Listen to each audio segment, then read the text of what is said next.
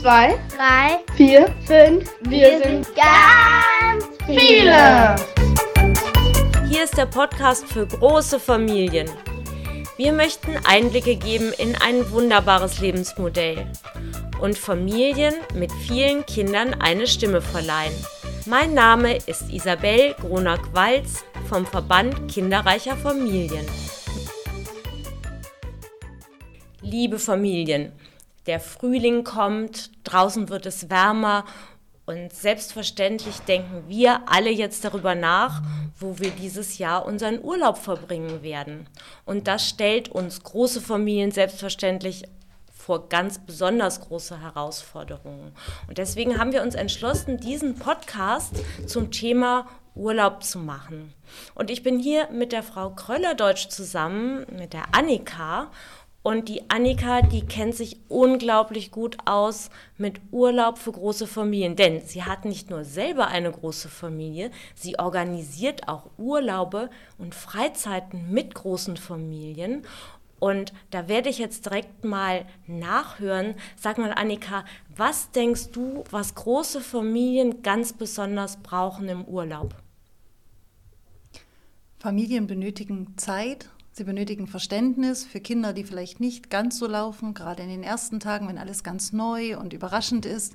Die brauchen aber auch Möglichkeiten, sich zurückzuziehen. Viele Familien wünschen sich ähm, nicht das von zu Hause mitzunehmen. Das heißt also mal nicht kochen zu müssen, sich nicht darum zu kümmern, wer was einkauft und einfach eine nette Zeit miteinander zu verbringen mit Angeboten oder mit Freizeitmöglichkeiten für jedes Alter. Große Familien, kinderreiche Familien, die sind so vielfältig, wie Kinder, wie Erwachsene, wie Familien sind. Das heißt, es gibt ganz unterschiedliche Bedürfnisse und an welchen Stellen ist es denn so, dass besonders die großen Familien, das heißt die Familien ab drei Kindern, an die Grenzen stoßen oder wo sind die besonderen Herausforderungen? Das geht schon bei der Wahl der Übernachtungsmöglichkeiten los. Viele Ferienwohnungen oder Hotelzimmer sind bloß für zwei Erwachsene mit maximal zwei Kindern verfügbar, sodass Aufbettungen für drei und mehr Kinder sehr, sehr schwierig sind. Große Ferienwohnungen sind rar gesät. Das ist also die Frage, was tut man? Hat man große Kinder mit, die sie vielleicht einen eigenen Rückzugsbereich, ein eigenes Zimmer benötigen? Im Hotel muss man vielleicht zwei oder drei nebeneinander liegende Zimmer buchen. Das ist kostenintensiv und auch nicht immer so einfach zu organisieren. Und ähm, sie benötigen vielleicht auch andere Möglichkeiten der Unterbringung alleine das Schrankthema. Also ich habe ganz oft Familien, die mir berichten, wenn sie im Urlaub sind, wie soll ich denn zu fünft oder zu sechst Dinge in einen Mini-Kleiderschrank kommen, wenn ich ja sonst schon für zwei Personen nicht genug Sachen bekomme. Ne? Ja, das ist tatsächlich eine Sache, die habe ich auch schon sehr, sehr häufig erlebt. Man hat also ein Zimmer ergattert oder sogar ein Familienzimmer. In Frankreich und Italien gibt es öfters mal diese Familienzimmer. Man hat auch vorsorglich das eigene Kinderbett schon eingepackt. Ja, und dann fehlt in diesen Zimmern tatsächlich der Platz. Oder man hat einen einzigen Schrank mit fünf Kleiderbügeln da drin und ist aber eigentlich, ist man zu siebt plus Kleinkind plus Windeln plus Wickelauflage und ja, das wird dann schon wirklich sehr schwierig. Wir haben da schon die lustigsten Dinge erlebt oder sagen wir so, wir mussten oft schon sehr, sehr improvisieren. Genau, das ist alleine schon mit den Schuhen das Thema. Ich habe manchmal von Familien Fotos bekommen, in denen Reihen von Schuhen neben der Tür standen, weil sie einfach keinen Stauraum hatten. Und dann haben die sich von, von den Schuhen übers Bett gehangelt, weil dann die Koffer mit der Kleidung standen und eigentlich diese Zimmer nicht wirklich familiengerecht sind. Ich kann mir schon vorstellen, mit einem oder zwei Kindern ist das eine Herausforderung. Aber mit drei Kindern, zum Beispiel mit Drillingen zu fahren oder mit, mit vier Kindern in einer engen äh, Altersabfolge, wo man relativ viel Zeug braucht, was auch nicht tauschbar ist, ist das echt eine Herausforderung. Weißt du was, da fällt mir ein, wir sollten doch bei uns im Verband mal eine Challenge machen. Das mit den Schuhen, das gefällt mir richtig gut. Wir sollten die Familien bitten, uns mal Bilder von der Reihe der Schuhe aus dem Urlaub zu schicken. Ob die jetzt vorm Campingwagen stehen oder vorm Zelt oder vom Hotelzimmer. Ich finde das total lustig, weil das zeigt so gut, wie viele Füße wir hier eigentlich die ganze Zeit bewegen. Damit können wir anfangen. Wir haben gerade eine Familienfreizeit und wir gehen morgen und übermorgen mit Jugendlichen auf ein Survival-Training. Und der Trainer hat angekündigt, mit den Kindern einen Fluss queren zu wollen, wofür ein einzelnes Paar Schuhe benötigt wird. Sodass ich dann hier mindestens 36 Paar sehr, sehr nasse Schuhe in einer Reihe schon stehen habe. Das wird sehr spannend. Ja, da sieht man auch, große Kinder haben andere Bedürfnisse als kleine Kinder. Und ich glaube, wir großen Familien, wir haben ja noch eine andere, eine andere Herausforderung als andere. Bei uns sind die Kinder meistens nicht so dicht beieinander im selben Alter, sondern die gehen wirklich wie die Orgelpfeifen von ein paar Monate bis manchmal ins Teenageralter und in so einem Urlaub, da wollen auch wirklich alle bedacht sein. Und deswegen haben wir auch diese Familienfreizeiten ins Leben gerufen. Und ich würde mich freuen, wenn du, Annika, mal davon berichten würdest, weil da ist es nämlich genau so, wir haben ganz kleine Kinder und ganz große Kinder. Ja, wir als Verband bieten seit 2017 Familienfreizeiten an für Mehrkindfamilien. Ich habe schon viele Jahre vorher für einen anderen Träger Familienbildungsfahrten angeboten. Hier ist die Herausforderung tatsächlich, dass die Kinder sehr unterschiedliche Altersgruppen haben. Zum Beispiel bei der diesjährigen Familienfreizeit, die erste in diesem Jahr, sind, äh, ist das jüngste Kind zwei Monate alt gerade. Das hatte ich vorhin noch auf dem Arm und ähm, das älteste Kind ist jetzt 20 Jahre alt, sodass da eine riesen Altersgruppe ähm, ist und teilweise sind die Familien mit sieben Kindern hier angereist. Man man muss halt also schauen, passt das von den Zimmern, passt das von den Räumlichkeiten, aber passt das auch vom Angebot. Und da rede ich jetzt nicht nur vom Freizeitangebot, sondern funktioniert das WLAN, ist immer ein Thema. Und ähm, habe ich zum Beispiel auch Sportmöglichkeiten, ein Schwimmbad irgendwie in der Nähe, kann ich für jede Altersgruppe was machen, kann ich aber auch den kleinen Kindern den Rückzugsraum bieten. Also wir hatten das zum Beispiel gestern als Diskussionspunkt, was ist denn mit den Kleinen, denen ist das teilweise zu viel, gerade wenn Familien mit einem behinderten Kind dabei sind, was wir jetzt mehrfach hatten, die brauchen vielleicht nochmal andere Möglichkeiten und auch da muss geguckt werden, dass das passt und die Geschwisterkinder trotzdem nicht, ähm, ja, nicht hinwegfallen, sondern auch ihre Möglichkeiten haben, was zu nutzen und Urlaub zu haben. Stichwort behinderte Kinder. Das finde ich ja wirklich ganz besonders großartig, dass bei diesen Familienfreizeiten bei uns im Verband diese Kinder tatsächlich mitbedacht werden, die ja auch dann immer noch mal ganz besondere Bedürfnisse haben. Und ich glaube, das ist auch einer der Gründe, warum unsere Familienfreizeiten einfach chronisch überbucht sind. Also man muss sagen, unsere Wartelisten sind unglaublich lang und ich muss an dieser Stelle auch noch mal einen ganz großen Dank der Politik aussprechen, dass diese Fahrten finanziert werden für uns, denn die Familien könnten das alleine gar nicht tragen.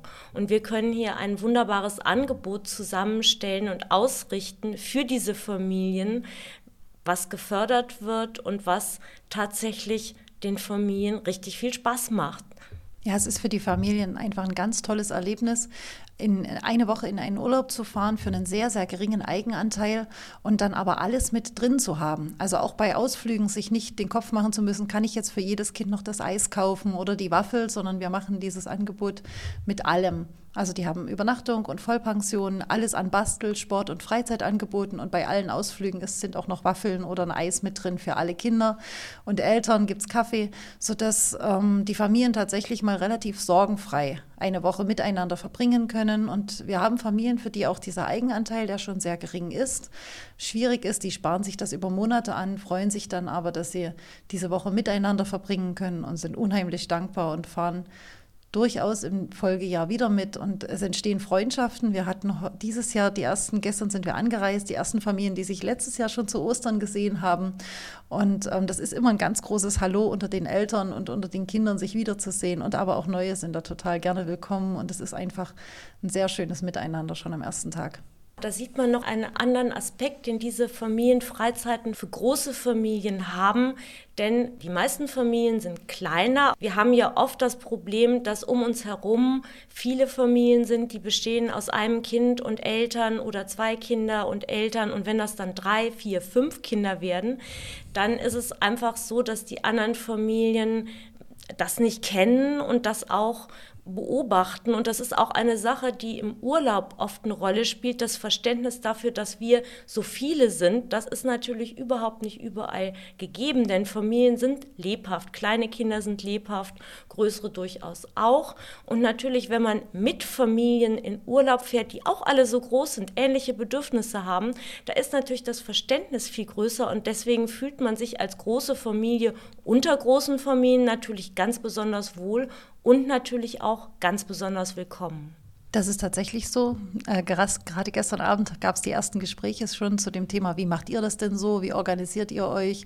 Wie ist denn das bei euch mit den Ferien? Also man tauscht sich zu ganz anderen Themen aus und die Familien haben alle dieselben Themen. Die haben relativ viele Kinder, die haben Geschwisterkinder, die sich streiten oder auch nicht. Die haben dieselben Herausforderungen und dann kommen ganz andere Gespräche zustande. Und ähm, spannend ist, auch für die Familien zu sehen, dass sie so angenommen werden, wie sie sind. Die eine Mutter heute mit dem zwei Monate alten Baby hat gesagt, das ist mein siebentes Kind.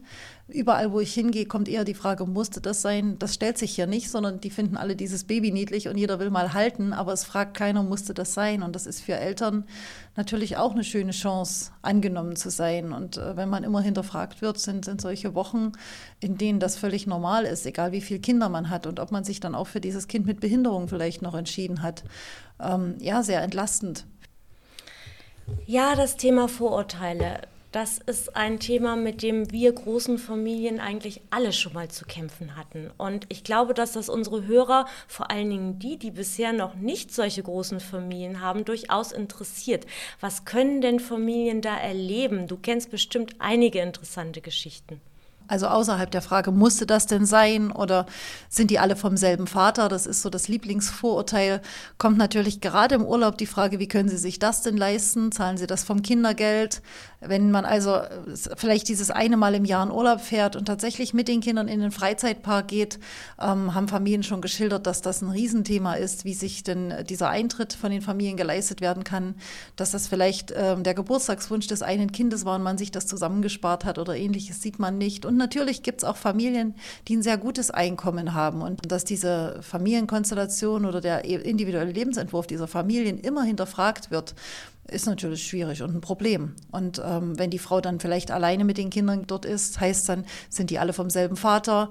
Mussten denn so viele Kinder sein? Jetzt lebt die auch noch vom Staat, die Frau. Also das ist ähm, nicht schön, glaube ich, oft und einfach auch herausfordernd. Und ich kenne Familien, die dann weniger machen tatsächlich, weniger verreisen, weniger Ausflüge machen, weil sie es schon belastet. Und ähm, das dann mal genießen, wenn man sich nicht erklären muss. Also ich muss ganz ehrlich sagen, ich finde so eine Frage auch tatsächlich übergriffig. Und das ist auch eine Sache, die wir als Familien tatsächlich häufig mal erleben, dass andere Außenstehende übergriffig werden und Dinge in Frage stellen, die bei anderen Familien einfach überhaupt nicht in Frage gestellt werden. Ich glaube, auch manche Dinge werden absolut überbewertet. Eines davon ist das Thema Ruhe. Ich denke immer, wenn ich Kinder höre, hier ist Leben, hier ist Lebendigkeit, hier ist Zukunft. Und ich glaube wirklich, wir als Gesellschaft sollten lernen, das auch wieder genauso zu sehen. Andere Gesellschaften sehen das nämlich genauso. Da ist das Wort, äh, man braucht ein ganzes Dorf, um ein Kind zu erziehen, einfach nicht mehr eine leere Floskel, sondern jeder nimmt es auch wirklich für sich selber wahr und für sich selber zu Herzen. Ja, liebe Annika, welche drei Dinge sind denn für Familien bei der Wahl des Urlaubsortes am allerwichtigsten? Ich glaube, die verständnisvolle Umgebung ist das wichtigste Thema. Also zu sagen, ähm, dort, wo ich Urlaub mache, bin ich willkommen als Familie, auch mit vielen Kindern. Es ist ähm, alles an Ausstattung da, was ich benötige. Es sind vielleicht nette Menschen in meiner Umgebung, Vermieter an der Rezeption oder in der Küche, Menschen, die sich über Kinder freuen, die Kinder äh, wertschätzen und gut mit denen umgehen können. Und das ist, glaube ich, auch wichtig, gerade wenn man Hotelzimmer nebeneinander hat.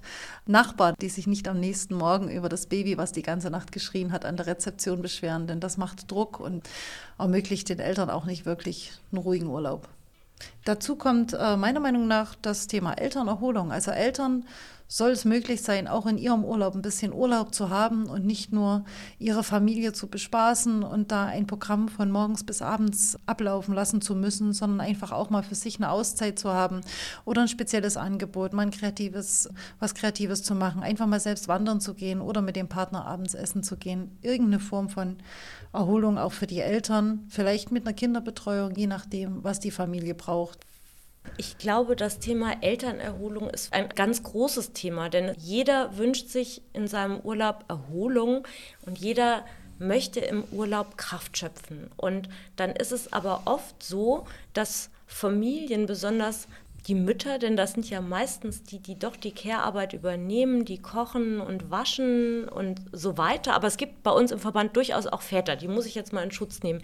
Jedenfalls die Person, die diese ganze Care-Arbeit übernimmt, das sind eigentlich die, die im Normalfall 24 Stunden Aufmerksamkeit für die Familie haben und die deswegen dieses Ausspannen auch ganz besonders dringend benötigen. Und das wird ganz oft nicht bedacht. Also ich kann mich zum Beispiel erinnern, ich komme auch aus einer großen Familie und zum Beispiel meine Mutter, die habe ich jeden Tag kochen gesehen, auch im Urlaub. Und zu Hause, da hatte sie dann Thermomix, sie hatte Backofen, sie hatte viele Kochtöpfe und eine Spülmaschine.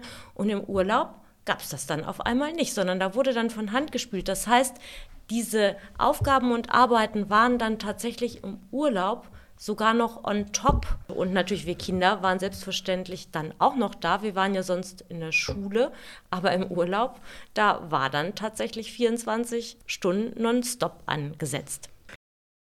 Ein Thema, was wirklich sehr wichtig ist und bei vielen Familien auch ein großer Diskussionspunkt, das ist der Punkt 3 in Bezug auf Urlaubsplanung. Ja, das Familienbudget muss zur Familie passen und zu dem Urlaub, den man sich aussucht. Und dazu gehört nicht nur die richtige Wahl für die Familie, ähm, welche Urlaubsunterkunft sie sich aussuchen und vielleicht wie sie dorthin kommen, ob es eine Flugreise wird oder man mit dem Auto fährt oder mit dem Nahverkehr, sondern es ist auch das Thema, was machen wir dort und wie sind unsere Erwartungen. Und ich rate Familien, wenn es um das Thema Familienbudget geht, egal welchen Geldbeutel sie haben, auch vorher da mit den Kindern zu kommunizieren. Was ist möglich? Was wünscht ihr euch? Und was ist vielleicht auch im Rahmen dessen, was wir uns leisten können. Denn egal wie das Familieneinkommen aussieht, Urlaub ist immer eine Herausforderung und es muss zu dem passen, was man am Schluss eingenommen hat. Ja, das Familienbudget.